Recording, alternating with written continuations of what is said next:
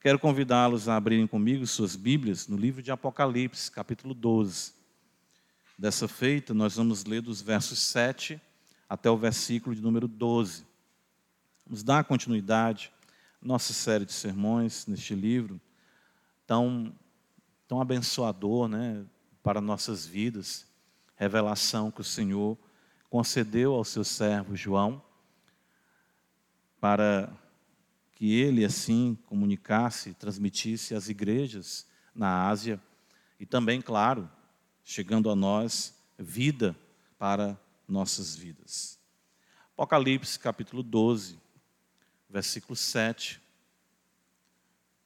ao verso 12, diz-nos assim a palavra do Senhor. Houve peleja no céu. Miguel e os seus anjos pelejaram contra o dragão. Também pelejaram o dragão e seus anjos. Todavia, não prevaleceram, nem mais se achou no céu o lugar deles.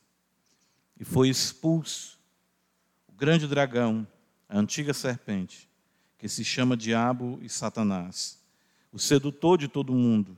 Sim, foi atirado para a terra e com ele os seus anjos. Então ouvi grande voz do céu proclamando: Agora veio a salvação, o poder, o reino do nosso Deus e a autoridade do seu Cristo, pois foi expulso o acusador de nossos irmãos, o mesmo que os acusa de dia e de noite diante do nosso Deus. Eles, pois, o venceram por causa do sangue do Cordeiro e por causa da palavra do testemunho que deram, e mesmo em face da morte, não amaram a própria vida. Por isso, festejai aos céus, e vós, os que nele habitais. Ai da terra e do mar, pois o diabo desceu até vós cheio de grande cólera, sabendo que pouco tempo lhe resta. Amém. Senhor, nós louvamos o teu nome pela tua palavra, suplicamos teu favor mais uma vez, para que sejamos ensinados pelo Senhor. Nos ajuda, transforma nossas vidas. Ó Deus bendito, palavra do Senhor é vida. Vem trazer, Senhor, vida aos que estão desanimados, enfraquecidos, entorpecidos pela sedução pelas seduções desse mundo. Não deixa que venhamos a dormir, Senhor, mas desperta-nos, faz-nos ver a beleza do invisível, nos determos naquilo que de fato é eterno. E a tua palavra é que tem o poder de destruir tudo aquilo que é contrário à tua, vontade e levar cada vez mais cativos os nossos corações no amor e no serviço a ti. Ajuda a tua igreja. Aqueles que adentraram aqui que também não te conhecem. Muitas pessoas estão habituadas com a vida na igreja, o ritmo da igreja, mas não foram de fato impactadas pelo Evangelho Salvador. Que tu possa trazer luz essa noite, ser essa noite, Senhor, noite de salvação. Os teus eleitos, aqueles que foram desde toda a eternidade, destinados por ti para a vida eterna e possam ser alcançados pelo poder do Santo Evangelho. Tu possa olhar para aqueles que estão mortos e dizer: vive, e eles possam viver essa noite pela palavra do teu poder. Ajuda, Senhor, para a glória do teu nome. E esta igreja seja constantemente um candeeiro e esteja brilhando de forma agradável a ti. Vem tu, ó sumo sacerdote da nossa fé dar a manutenção necessária para as nossas vidas, a fim de que caminhemos sob a tua luz. Ajuda a tua igreja, ajuda o teu povo. Em Cristo Jesus choramos, Senhor. Amém. Semana passada nós estivemos considerando aquilo que João nos apresenta nessa visão tão maravilhosa da igreja e, claro, da oposição que a mesma enfrenta neste mundo desde sempre. Né? Desde sempre, a semente da serpente, ela vem perseguindo a linhagem dos filhos de Deus. Está estabelecido esse antagonismo, essa tensão, desde o princípio, quando o Senhor falou que da semente da mulher haveria de vir um que esmagaria a cabeça da serpente. João, na sua visão, está tratando disso aqui também. Na serpente, como fala o texto para nós, no versículo número 9, o grande dragão, antiga serpente, diabo, Satanás, sempre se opondo ao povo de Deus, e o Senhor, claro, sempre guardando, resguardando, conduzindo seu povo. Isso é o que nós precisamos entender que está acontecendo na esfera cósmica, ou seja, o que está acontecendo de fato aqui. Estava cantando aqui com os irmãos e orando por isso, pedindo a Deus que abrisse os nossos olhos, a semelhança de Eliseu, quando pede que o Senhor abra os olhos de Geazi, para que ele veja que, embora os exércitos dos sírios cercassem a sua casa, maior, maiores eram os exércitos do Senhor que estavam protegendo o profeta. Então ele abriu os olhos e aquele jovem viu, ele viu de fato o mundo espiritual. E nós precisamos enxergar isso. É muito complexo para nós que estamos tão envoltos e imersos em tantas responsabilidades e afazeres, percebermos a sobrenaturalidade da nossa fé, compreendermos que tudo o que está acontecendo vai muito além do que os nossos olhos conseguem alcançar.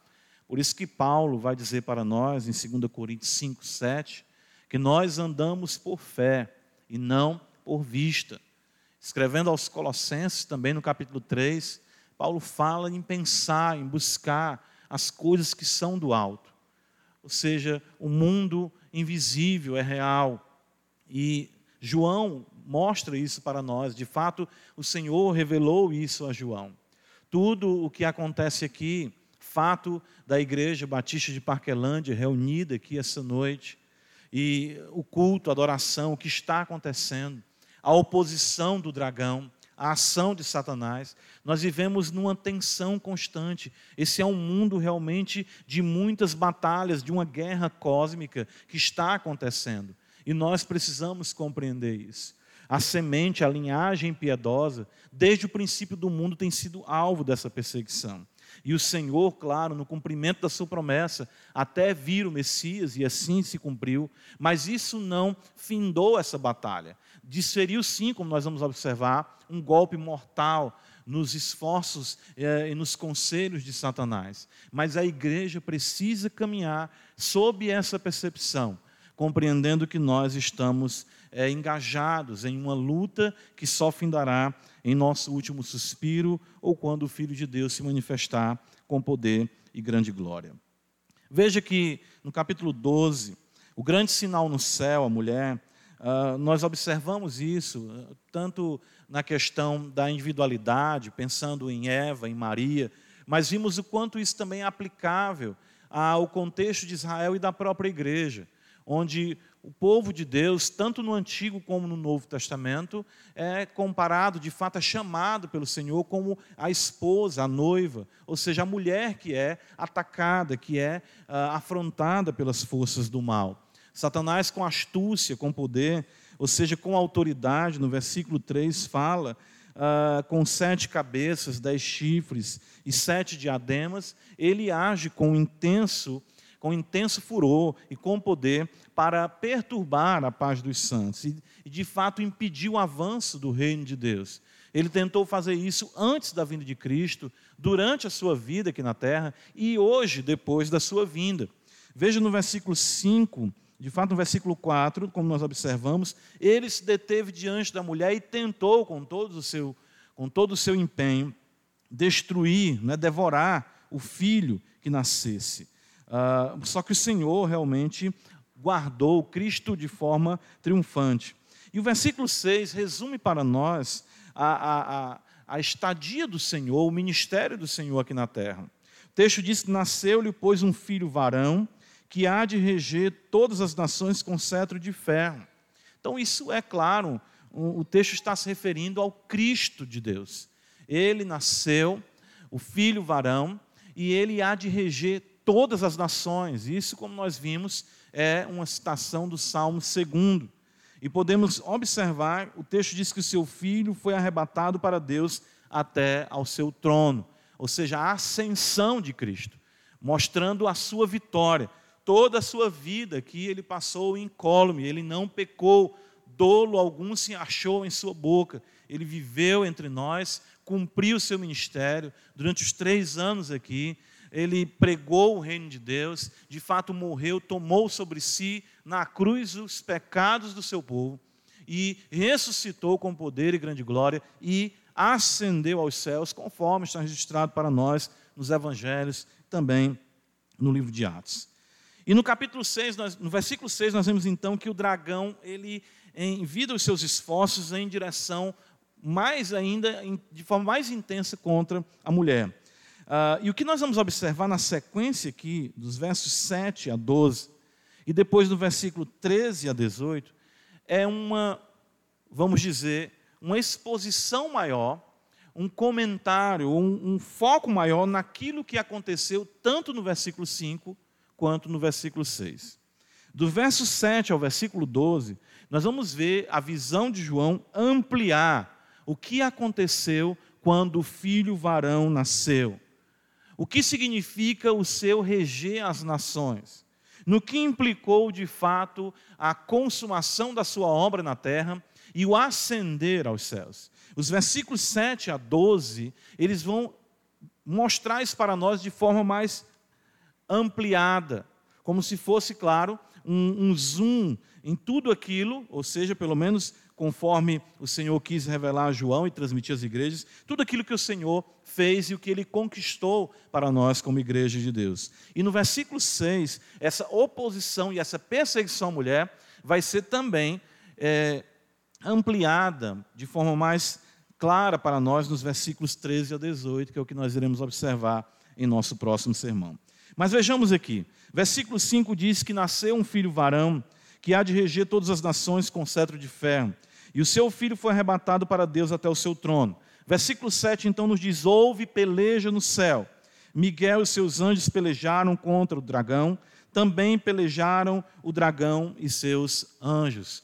Ora, o que o texto revela para nós aqui é o que está acontecendo, o que aconteceu e o que acontece no âmbito cósmico, nas regiões celestiais. Quando nós consideramos toda a caminhada do povo de Deus, desde o princípio do mundo até os dias do Senhor Jesus e até os nossos dias, nós sabemos que somos assistidos por, uma, por um, um empenho, uma, uma, uma, intensa ação angelical designada por Deus para o serviço dos santos. Percebam, o que está o texto aqui apresentando para nós é que os céus estão empenhados também, conforme a designação de Deus, em nosso favor. As hostes celestiais estão empenhadas na batalha, nas batalhas e na grande guerra que está acontecendo. E isso é muito importante para a nossa consideração de tudo o que significa o desenvolvimento, a apresentação e mesmo a consumação do Evangelho. Veja bem, Senhor Jesus, a vinda dele foi anunciada por anjos. O seu nascimento foi cercado de uma multidão das milícias celestiais louvando a Deus. Todo o seu ministério foi assistido pelos anjos. E isso nós podemos observar. E ele fala para nós de forma muito clara. No Evangelho de João, esse texto nós já vimos algumas vezes, mas é importante sempre considerarmos. Capítulo 1, quando ele fala para Natanael, Evangelho de João, capítulo 1, o Senhor diz para ele no versículo 50: Porque te disse que te vi debaixo da figueira, crês?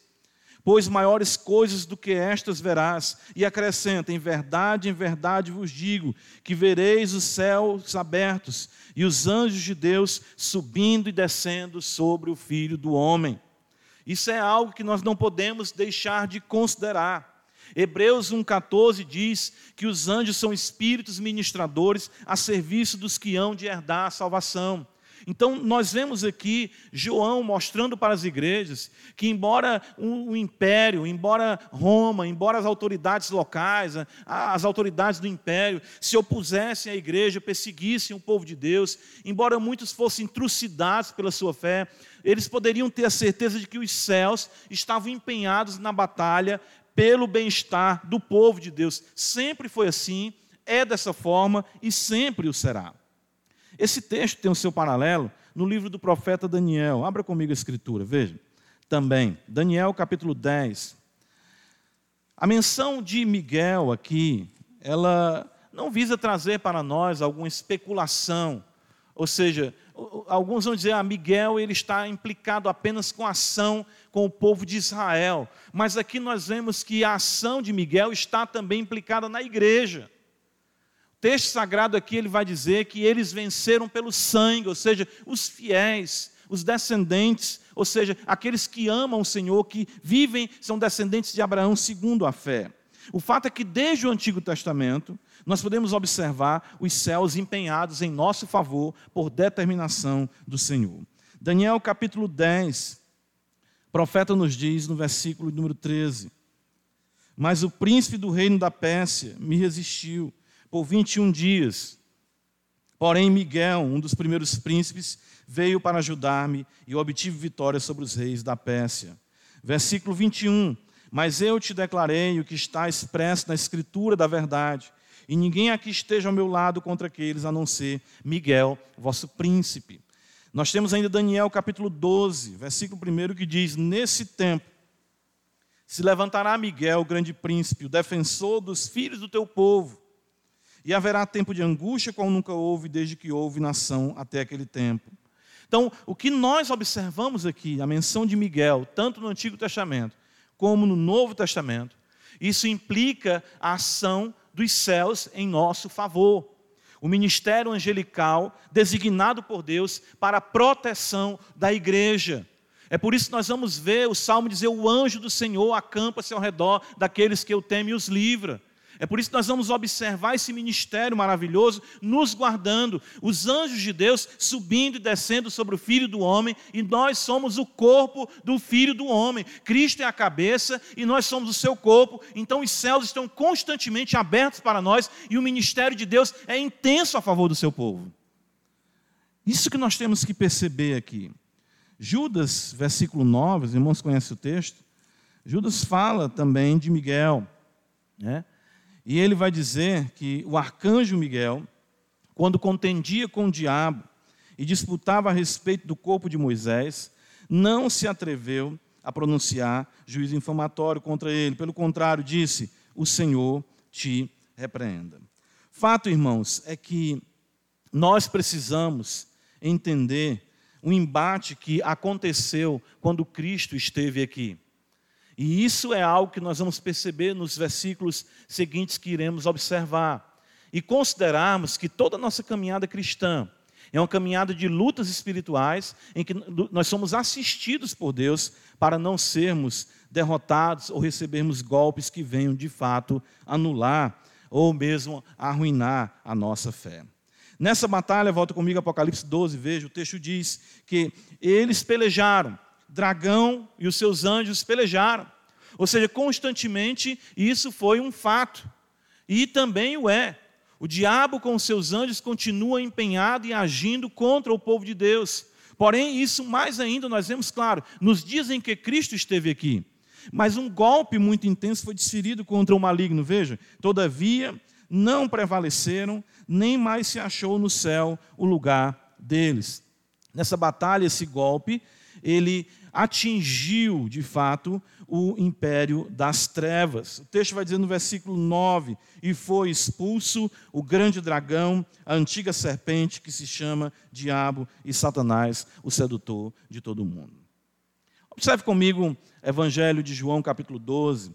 Alguns textos nós passamos por eles e não consideramos o que está de fato ali relatado pelo evangelista e o nosso Senhor assim uh, se pronunciou. Evangelho de João, capítulo 12, no contexto aqui do Evangelho, se aproximava o momento da crucificação do Senhor. E o texto diz, veja só, no versículo de número 28, Pai, Senhor assim o fala, glorifica o teu nome. Então veio uma voz do céu, eu já o glorifiquei e ainda o glorificarei. A multidão, pois que estava ali, tendo ouvido a voz, dizia ter havido um trovão. Outros diziam, foi um anjo que lhe falou. Então explicou Jesus: Não foi por mim que veio essa voz. e sim por vossa causa. Chegou o momento, Cristo fala, de ser julgado este mundo, e agora o seu príncipe será expulso.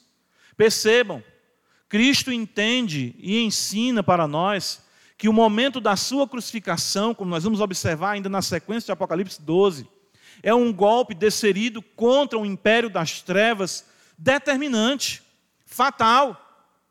Ele diz: o príncipe deste mundo será julgado. Ou seja, o diabo não teria mais o poder de agir como vinha agindo. Evangelho de Lucas, capítulo 10. Quando o Senhor envia os discípulos a pregar a palavra, o evangelho, acontece também algo muito interessante, semelhante a essa linguagem de Apocalipse, capítulo 12. Lembra que João, eu sempre falo isso para os irmãos, ele vai pintar a doutrina para nós, a visão, né? o Senhor vai apresentar para ele em visão. Eu, eu considero, eu costumo chamar de quadros doutrinários. Lucas capítulo 10, versículo de número 17, diz: Então regressaram os 70, os 70 possuídos de alegria, dizendo: Senhor, os próprios demônios se nos submetem pelo teu nome. Mas ele lhes disse: Eu via Satanás o quê? Caindo do céu como um relâmpago. O texto de Apocalipse diz que ele foi combatido pelas hostes angelicais. E o poder da obra de Cristo desferiu nele um golpe impactante que fez com que ele caísse, significa perda de autoridade significa perda de ação de domínio que outrora ele tinha. A pregação da palavra, que levava o evangelho da cruz, o poder do sangue remidor, que estava na iminência de ser derramado, já trazia em si, na sua mensagem, a derrota do maligno. Por isso que você vai observar no Evangelho de Mateus, capítulo 12, o Senhor Jesus falando da sua ação no poder, ou seja, no exorcizar Veja só.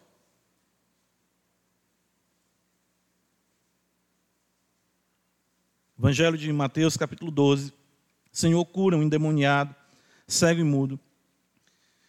E os fariseus começaram a dizer que ele expulsava demônios pelo poder de Beuzebu, maioral dos demônios. Então o Senhor vai dizer para eles no versículo de número 28: Se, porém, diz o Senhor Jesus, eu expulso demônios pelo Espírito de Deus. Certamente é chegado o reino de Deus sobre vós. Ou como pode alguém entrar na casa do valente e roubar-lhe os bens em primeiro lugar, sem primeiro amarrá-lo, e então lhe saqueará a casa. Irmãos, essa é uma das razões pela, pela, pelas quais as pessoas confundem muito a, a, a temática do exorcismo. Né? As pessoas não compreendem que o fato de Cristo vir ao mundo, o fato do Senhor pisar na terra, trazia em si, como nós sabemos, o fim desta era. Por essa razão, o demônio, ali o gadareno, quando chega diante do Senhor, ele vai dizer: Vieste nos atormentar-nos antes do tempo. E ele pedia já para não ser lançado na perdição, porque ele sabia que a vinda de Cristo ao mundo significava o findar do poder das trevas. Então, toda aquela convulsão de manifestação de demônios no que Cristo fez e na sequência do ministério apostólico aponta para essa realidade que nós estamos vendo aqui em Apocalipse, uma guerra espiritual. Os poderes celestiais destronando os poderes do mal, para que o reino de Deus avance cada vez mais. Foi isso que aconteceu. É isso que está revelado para nós aqui em Apocalipse. Ou seja, Cristo veio e ele desbancou o poder das trevas. Ele desbancou a autoridade do maligno, embora ele tenha, como nós vimos aqui, eh, várias cabeças, os chifres, a autoridade, tudo isso foi reduzido a nada pelo poder de Cristo Jesus, isso naqueles que foram resgatados pelo seu sangue. Isso não significa, irmãos, entretanto, que a sua ação foi anulada. Ou seja, este mundo ainda é sim alvo e local da operação do maligno. Por essa razão, nós vamos observar o texto dizer para nós, na 1 João 5,19, ele diz: veja como isso é importante. Ah, nós temos o resumo de uma cosmovisão cristã, uma, uma síntese muito bela aqui. Veja, observe a vitória do filho da mulher.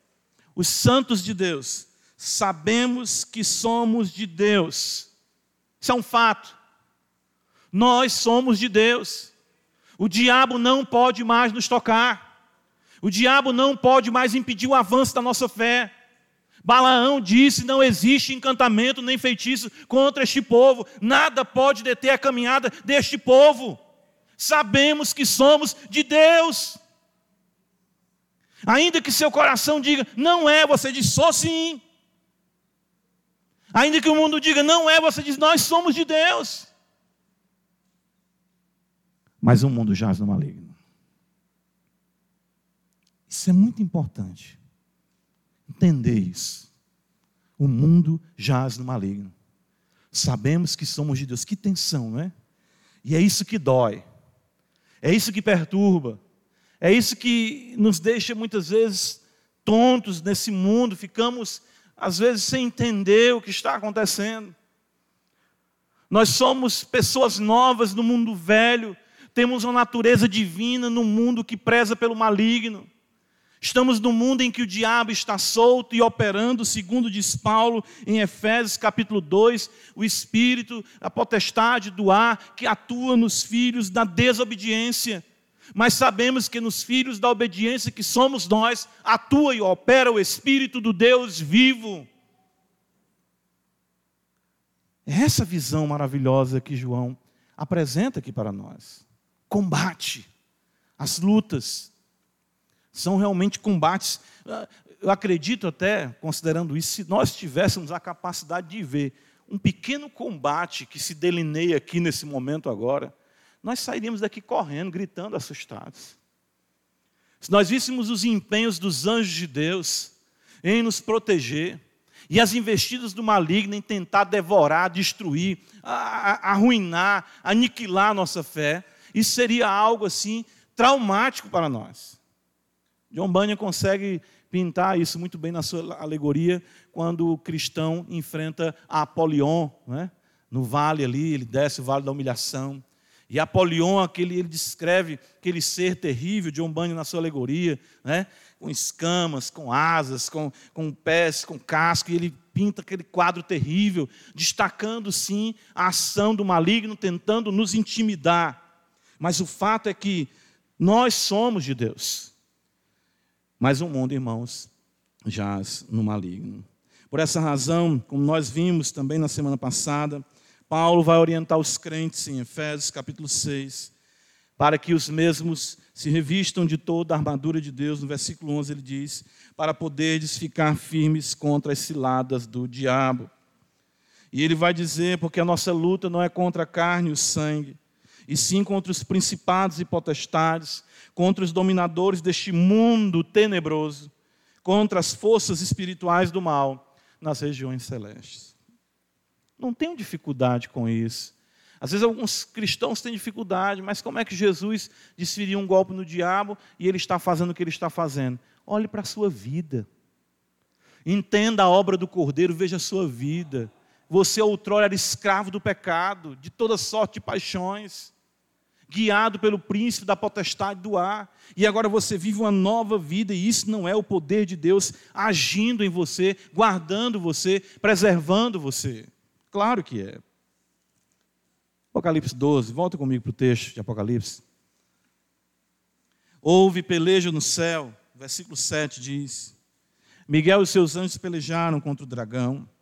Também pelejaram o dragão e os seus anjos, todavia, não prevaleceram nem mais se achou no céu lugar deles. Foi expulso o dragão, o grande dragão, a antiga serpente, desde o Éden, né? O, o, João une aqui, né? Apocalipse, né? A Gênesis, né? Desde o Éden, a antiga serpente.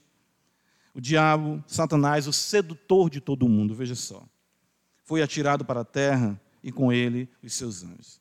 Versículo 10 nos diz: Então ouvi grande voz no céu proclamando. Percebam isso. Agora veio a salvação, o poder, o reino do nosso Deus e a autoridade do seu Cristo. pois foi expulso o acusador de nossos irmãos, o mesmo que os acusa de dia e de noite diante do nosso Deus.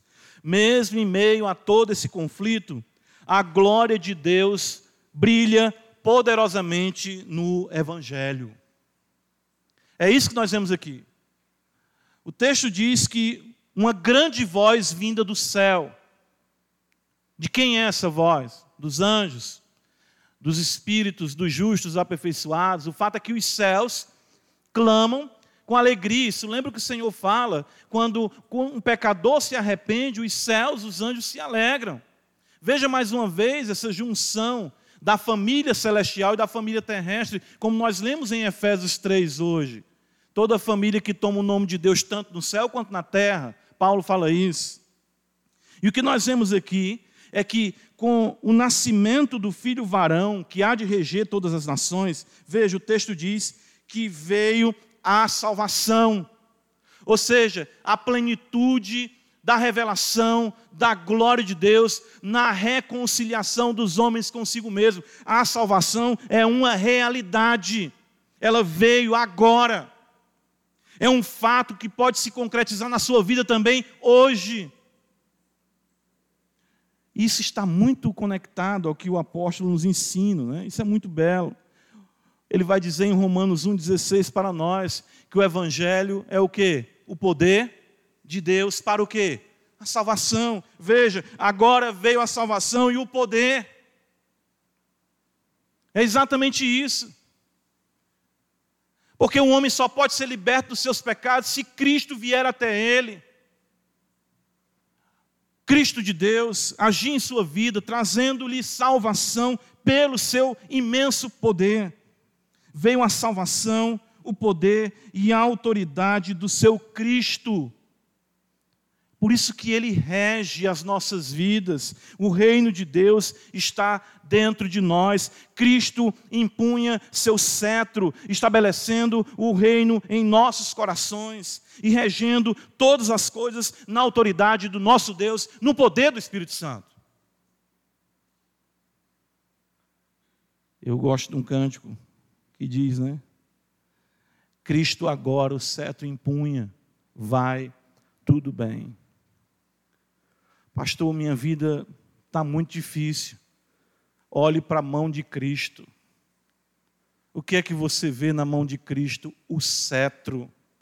Ele está regendo todas as coisas. Você está onde você deveria estar, passando pelo que você deveria passar, com as pessoas à sua volta com quem você deveria estar, porque essa é a vontade dEle. Isso é a soberania. É, é, é imprescindível para nós como crentes. Os céus dominam, Ele nos salvou com poder e rege as nossas vidas. Por isso que nós vamos observar na grande comissão, o Evangelho de Mateus, capítulo 28, não é? texto maravilhoso, que muitas vezes nós falamos ah, nesse texto da evangelização, claro, é importante, sim, mas perceba o quanto isso é consolador também para nós. Ali estavam com ele os discípulos.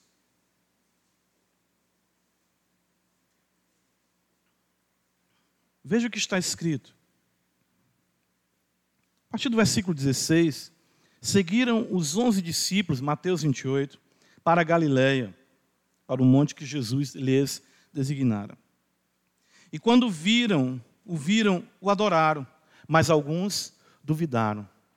Que coisa, né? Sempre está ali, do lado de cada eternidade, as descrenças, as dúvidas, as dificuldades em nossa caminhada cristã.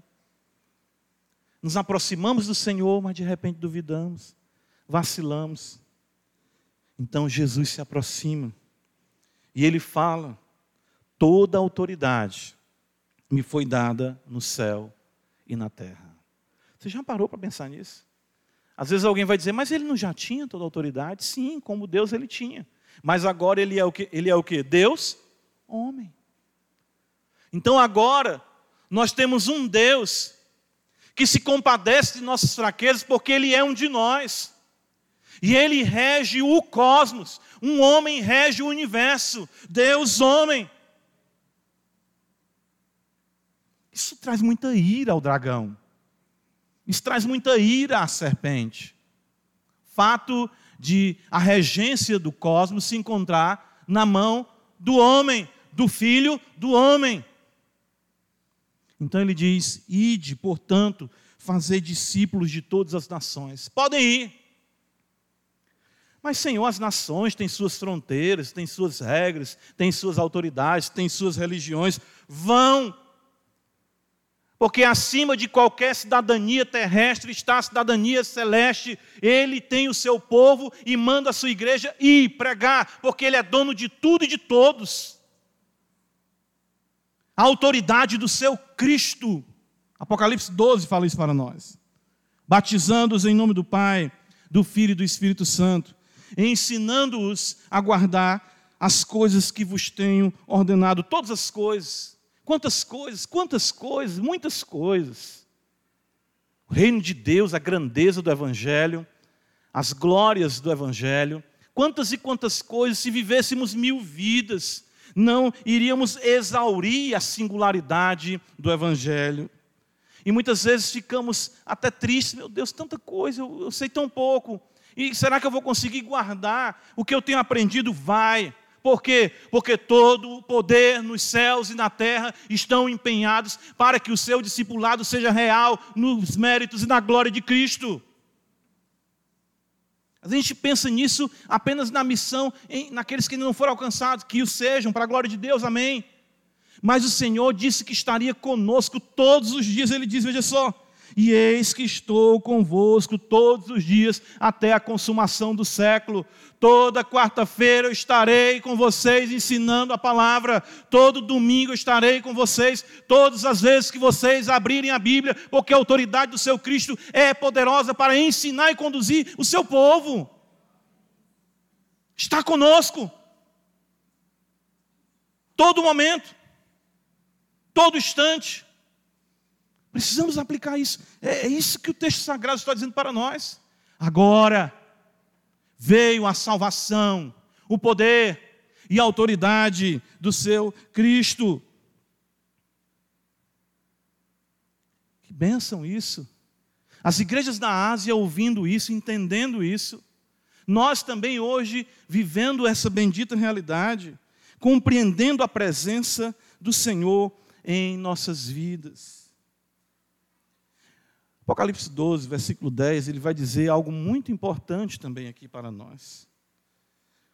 Ele diz que veio a salvação, o poder, o reino do nosso Deus e a autoridade do seu Cristo, pois foi expulso o acusador de nossos irmãos, o mesmo que os acuse de dia e de noite diante do nosso Deus.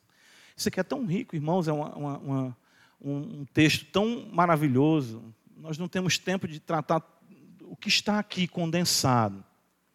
O fato é que, uh, deixa eu mostrar um texto para vocês em Romanos, capítulo 3, para nos ajudar a entender um pouco mais.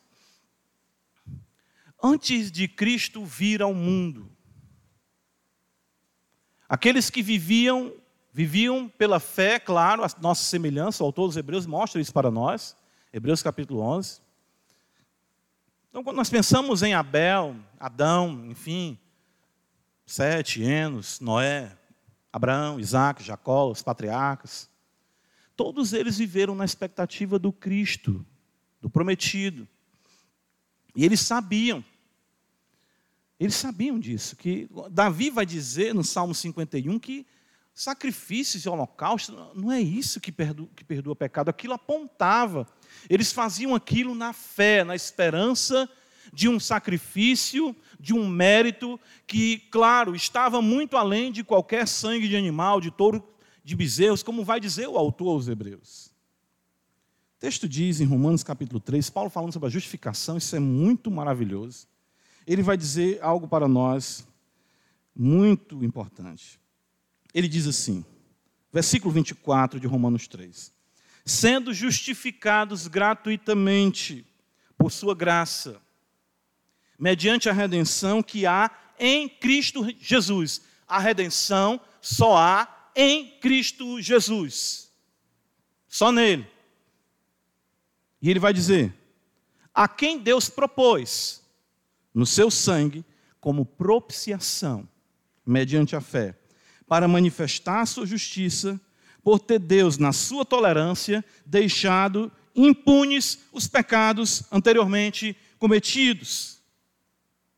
Todos os pecados dos santos do Antigo Testamento não foram perdoados por sangue de touros ou de bezerros ou de bodes. Paulo está dizendo que todos eles permaneceram impunes. Versículo 26. Tendo em vista a manifestação da sua justiça no tempo presente. O que é que diz Apocalipse 12? Agora veio a salvação. Tendo em vista a manifestação da sua justiça no tempo presente, para ele mesmo ser justo e o justificador daquele que tem fé em Jesus. Agora, veja o que é que o apóstolo está nos ensinando aqui. O livro de Jó, capítulo 1, os irmãos conhecem, capítulo 2, o diabo, os filhos de Deus vêm se apresentar e o diabo vem no meio deles. E ele faz o quê? Acusa Jó. Ora, é muito bom ser crente assim, está tudo bem, as contas tudo pago, não tem nenhum problema. No livro do profeta Zacarias, nós vemos também no capítulo 3, Satanás se opondo ao sumo sacerdote Josué. Ele acusa Josué de pecado. E tudo isso é muito interessante porque nós vemos que ele acusa diante de Deus esses homens, como também acusava, com certeza, o texto sagrado diz, os nossos irmãos. Por quê? Porque a salvação, como um fato, ela haveria de se concretizar na cruz do Calvário. Então, quando o Senhor Deus pega os pecados dos seus eleitos do passado e os lança sobre Cristo, ele anula o poder de acusação de Satanás diante de Deus. E ele não só lança diante de Cristo os nossos pecados, sobre Cristo, os pecados do povo do passado, mas também os nossos pecados, dos crentes que ainda haveriam de crer. Ele não tem mais poder de nos acusar, porque ele foi expulso e nenhuma condenação há para os que estão em Cristo Jesus. É isso que o texto está dizendo para nós. O acusador de nossos irmãos, o mesmo que os acusa de dia e de noite, foi expulso diante do nosso Deus. Olha o que Paulo diz em Romanos capítulo 8. Isso é muito maravilhoso. Então Cristo, há dois mil anos, padeceu naquela cruz. E lá naquela cruz, você que nasceu na década de 40, 50, 70, não sei, 80, toda a sua vida de pecado, antes de conhecer a Cristo, durante a sua caminhada cristã, e lamentavelmente os pecados que você ainda com tristeza cometerá na sua caminhada, todos eles foram colocados sobre Cristo, de modo que você pode andar com a cabeça erguida, justificado pela fé em nosso Senhor e Salvador Jesus Cristo. Romanos 8, versículo 31. O apóstolo Paulo vai dizer: Que diremos, pois, à vista destas coisas? Veja o contexto agora. Se Deus é por nós, respondam: quem será contra nós? Se o juiz nos inocentou, quem pode nos acusar? Acabou-se a conversa. É isso. Aquele que não poupou o seu filho, Paulo diz. Seu próprio filho. Antes por todos nós o entregou. Porventura não nos dará graciosamente com ele todas as coisas? Quem intentará acusação contra os eleitos de Deus? Paulo diz: é Deus quem os justifica. Quem os condenará? é Cristo Jesus, quem morreu, ou antes, quem ressuscitou, o qual está à direita de Deus e também intercede por nós. Por isso que no capítulo 12 de Apocalipse, no versículo 5, vai dizer que o filho foi arrebatado. É isso que Paulo está dizendo, ele morreu, ou antes, ressuscitou, está à destra de Deus, intercede por nós seus pecados, sejam eles quais forem, diz o profeta Isaías. Se você se arrepender, ainda que os seus pecados sejam como carmesim, ele diz: Vinde, arrazoai, recebam a purificação da parte do Senhor Deus. Mesmo ainda sendo pecadores, nós sabemos que o domínio do pecado foi quebrado e que toda acusação, nenhuma acusação, tem fundamento pelo que foi realizado na cruz. Irmãos, eu sei que nós sofremos com muitas coisas nessa vida, com muitos impasses, mas o que é mais glorioso e mais importante é que você não deve mais nada diante do reino de Deus. Está pago, está consumado, Jesus falou. Você nunca será cobrado por nada, porque o Pai se satisfez em Cristo Jesus. E todas as vezes que o acusador se levantar e disser, mas você é pecador, você diz, sou sim, mas o meu Cristo é salvador de pecador como eu sou. Apocalipse 12, observa, versículo 11, nós caminharmos para a nossa conclusão.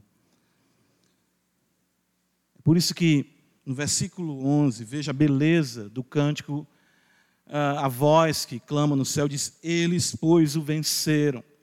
Por isso que aqui está atrelado, veja, a igreja, o povo de Deus, por causa do sangue do Cordeiro e por causa da palavra do testemunho que deram, e mesmo em face da morte, não amaram a própria vida. No Calvário, nós encontramos a vitória. Foi ali na fraqueza de Deus que vimos a sua onipotência. O sangue redentor é o fundamento da vitória, pois ali Cristo venceu o pecado, a morte e o diabo para a glória de Deus Pai. Hebreus capítulo 2, o autor sagrado vai dizer assim para nós, veja, ele diz, Hebreus capítulo 2,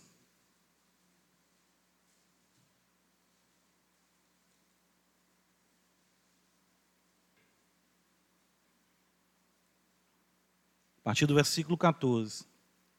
Visto, pois, que os filhos têm participação comum de carne e sangue, destes também ele igualmente participou, para que por sua morte destruísse aquele que tem o poder da morte, a saber, o diabo, e livrasse todos que pelo pavor da morte estavam sujeitos à escravidão por toda a vida, pois ele evidentemente não socorre a anjos, mas socorre quem? A descendência de Abraão. É o que está lá em Apocalipse 12. Ele diz para nós, no versículo de número 17, Apocalipse 12, que irou-se o dragão contra a mulher e foi pelejar contra os restantes da sua descendência, os que guardam os mandamentos de Deus e têm o testemunho de Jesus. Irmãos, é por isso que a Escritura vai dizer que as armas da nossa milícia não são carnais. 2 Coríntios capítulo 10, Paulo fala isso. Mas são poderosas em Deus. Então, sangue, sabe, aquilo que é tão banalizado, às vezes até mesmo uh, no contexto que muitos vieram, pentecostal, anel pentecostal, ou até mesmo de brincadeiras com a sacralidade do sangue de Cristo. O fato é que aqui está ancorado toda a nossa, a nossa vitória o evangelho do Deus que se fez homem e venceu na cruz e nos deu a palavra que conta essa história. Veja, versículo 11: Eles, pois, o venceram por causa do sangue do Cordeiro, aquilo que foi alcançado na cruz, e por causa da palavra do testemunho. Ou seja, essa palavra que conta essa mesma história a ira de Deus estava sobre mim, porque eu o odiava. Deus então enviou o seu filho para me reconciliar com ele. Na cruz do Calvário, ele derramou o seu sangue e me trouxe plena salvação, de modo que eu sou uma nova criatura em Cristo Jesus, para a glória de Deus, o meu Pai. Palavra do testemunho. Nós precisamos contar sempre essa história para nós evangelize-se. Né? Diga isso. Sangue de Cristo me liberta de todo pecado. Pecados dos quais o Senhor libertou, pecados que talvez persistam ainda hoje, pecados que ainda lhe darão trabalho no futuro, todos eles estão resolvidos pelo poder do sangue de Cristo. É por isso que João vai dizer: Ele é a propiciação pelos nossos pecados. E é tão abundante e gloriosa essa obra que não só pelos nossos pecados, mas pelos pecados do mundo inteiro. Não existe vida miserável que não se torne uma vida graciosa pelo poder do sangue de Cristo. E a história bela do Evangelho que restaura as nossas vidas. Palavra do testemunho. O Santo Evangelho continua agindo e conduzindo assim homens e mulheres a serem fiéis, mesmo diante da morte. É por isso que esses homens e essas mulheres, João está mostrando isso, Senhor revelando a João, às igrejas. Por quê? Porque eles amavam o Cristo, amavam a, a propiciação, a, o Cristo que havia morrido na cruz, e a palavra tra transformadora do Cristo de Deus, Evangelho, pelo qual eles viviam e entregavam suas vidas. Pois as vidas desses homens e mulheres se encontravam naquele que por eles deu a vida. É por isso que no versículo 12, então, a nossa vida consiste nisso. É interessante, nós estamos no meio de uma batalha, nós estamos no meio de guerra, né? numa guerra terrível. As forças das trevas, o dragão, o Senhor empenhado, enviando as hostes celestiais para nos proteger. Sabemos que a salvação é um fato em nossa vida, o acusador não tem mais do que nos acusar. Vivemos nessa tensão, cremos no poder do sangue, na palavra do testemunho. E mesmo num contexto tão conturbado como esse, nós podemos sim celebrar. O texto diz no versículo 12, a parte A: Por isso festejai, ó céus, e vós, os que neles habitai. Isso tudo, irmãos, é motivo de alegria.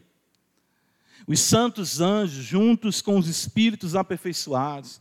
Veja Hebreus capítulo 12. Ele vai dizer para nós assim, Hebreus capítulo 12, versículo, versículos 22 e 23 ele vai dizer, um autor, mas tende chegado ao monte Sião e à cidade do Deus vivo, a Jerusalém celestial, e, as, e a incontáveis hostes de anjos e a universal assembleia, a igreja dos primogênitos arrolados nos céus, e a Deus, o juiz de todos, e aos espíritos dos justos aperfeiçoados. Cada crente que parte aqui é aperfeiçoado, entra na glória, vai se unindo à assembleia celestial, anjos. Né? O peregrino é muito belo, né? no final ali, um cristão na porta, os seres angelicais, os espíritos dos justos aperfeiçoados. Alegria é isso. E eu gosto de um cântico que diz que nós também devemos assim eh, eh, nos alegrar, porque, embora não estejamos tão felizes quanto eles estão, porque ainda temos que lidar com muitos dissabores aqui, mas não estamos menos seguros do que eles estão. Isso é maravilhoso, né? Ou seja, o apóstolo Pedro vai dizer para nós, nossa última referência dessa noite, ele diz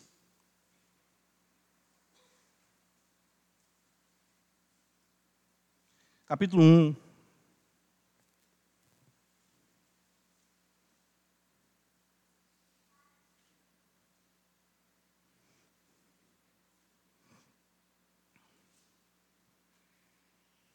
Ele vai dizer a partir do versículo 3: Bendito Deus e Pai de nosso Senhor Jesus Cristo, que segundo a sua muita misericórdia, nos regenerou para uma viva esperança mediante a ressurreição de Jesus Cristo dentre os mortos. Para uma herança incorruptível, sem mácula, imacessível, ou seja, ela não murcha, reservada nos céus para vós outros. Tudo isso está guardado para nós. Mas não somente a herança está guardada para nós. Versículo 5 diz: Que sois guardados pelo poder de Deus, mediante a fé, para salvação preparada para revelar-se no último tempo. Deus empenhou e empenha todo o seu poder para nos guardar e herdarmos aquilo que Ele reservou para nós.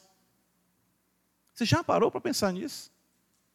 É por isso que Jesus fala: das mãos do Pai, ninguém pode arrebatar. Nós, por isso, podemos festejar com os céus, embora ainda soframos nesse mundo, porque sabemos que a nossa herança bendita está reservada para nós e nós estamos sim reservados para ela também. Essa é a beleza, irmãos, do Evangelho. Essa é a beleza daquilo que João apresenta, do que aconteceu quando Cristo veio à terra e do que ainda acontece com o seu povo aqui, aguardando a consumação da glória bendita, da vitória final do Cordeiro sobre o dragão. Nós, como povo do Senhor, caminhamos com essa esperança, certos de que nossa vida está nas mãos daquele que vive. Amém. Senhor, mais uma vez, nós somos gratos a Ti pela Tua palavra, porque o Senhor nos assistiu e sempre nos assiste para sermos ensinados por Ti. Que essas verdades benditas possam permanecer em nossos corações. Caminhemos na força do Senhor para a glória do Teu nome mais uma vez possamos celebrar com os céus, festejar, certos de que, Senhor, todo o empenho do dragão será ineficaz, porque o Senhor, com todo o seu poder, tem nos guardado e nos conduzirá em triunfo para a glória do seu nome. Abençoa a tua igreja, guarda o teu povo, e aqueles que ainda se encontram sob as garras do dragão, ele possa essa noite mais uma vez sofrer o espólio e as vidas que a ti pertencem sejam libertas essa noite no poder do sangue de Jesus Cristo, o nosso Senhor. Faz assim, Pai, mais uma vez, em nome de Jesus. Amém.